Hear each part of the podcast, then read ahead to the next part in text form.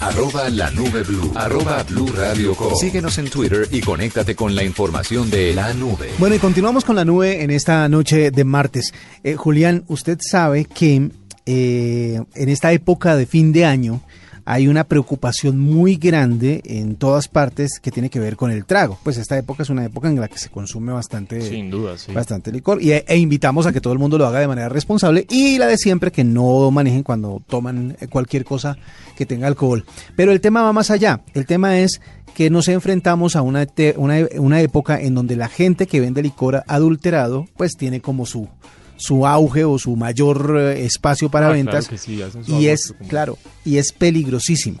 Por eso gente que produce licor o que distribuye licor de manera legal y obviamente con todas las de la ley es, eh, está preocupada por eso y, y, ha usado la tecnología para poder contarle a la gente cuáles son los peligros del tema de consumir eh, alcohol de haberlo comprado o consumido en lugares pues que no son muy legales o por lo menos no tienen las normas de seguridad respectivas. Y esa tecnología suena más o menos así.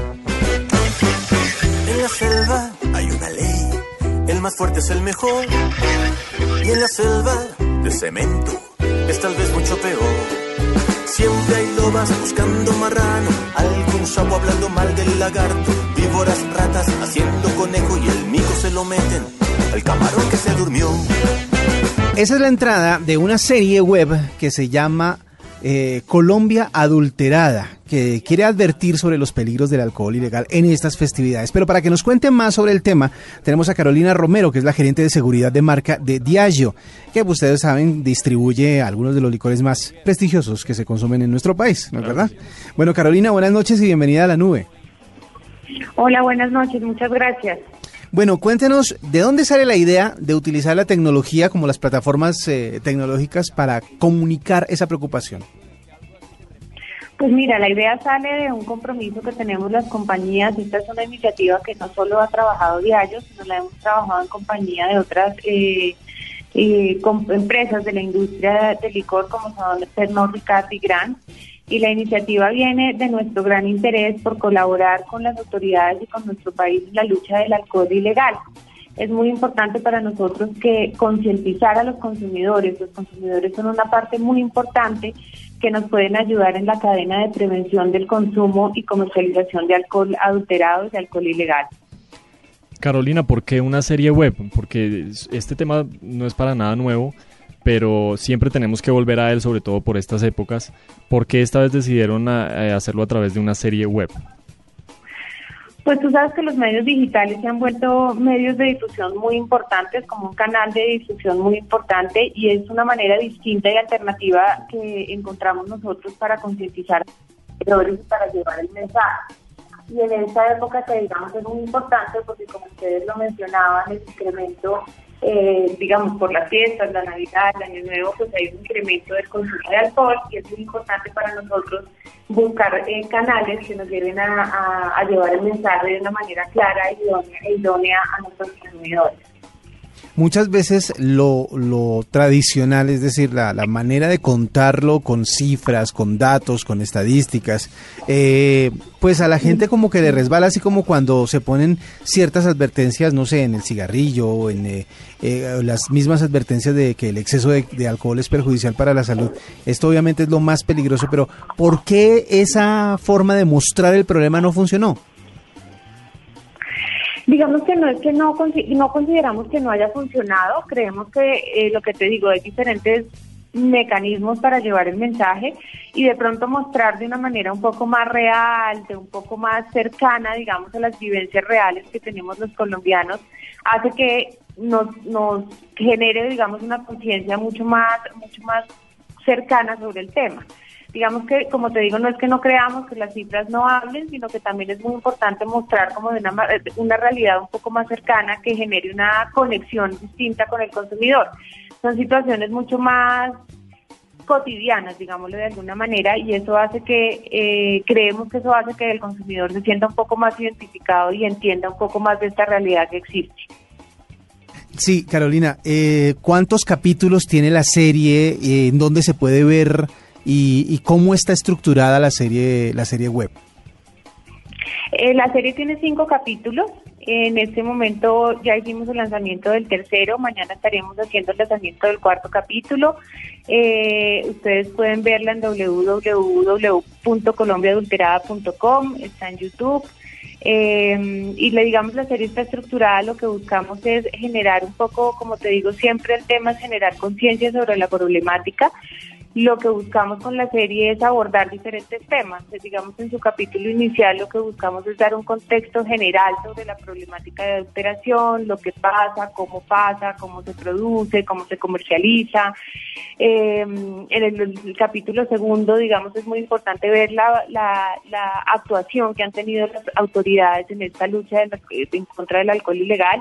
Mostramos un poco cómo las autoridades trabajan arduamente eh, desarrollando operativos y desarrollando tipo, todo tipo de acciones para combatir esta ilegalidad. Eh, en el tercer capítulo lo que buscamos es dar como muchos tips de identificación de producto legal y no legal. Eh, y de ahí en adelante, digamos, el cuarto y el quinto lo que buscan es, es generar un poco la conciencia de que realmente esto es una problemática que puede afectar la salud del consumidor. Y a su vez que el consumidor tiene un compromiso importante y un papel importante eh, entendiendo que no podemos estar acostumbrados a ser patrocinadores de la ilegalidad.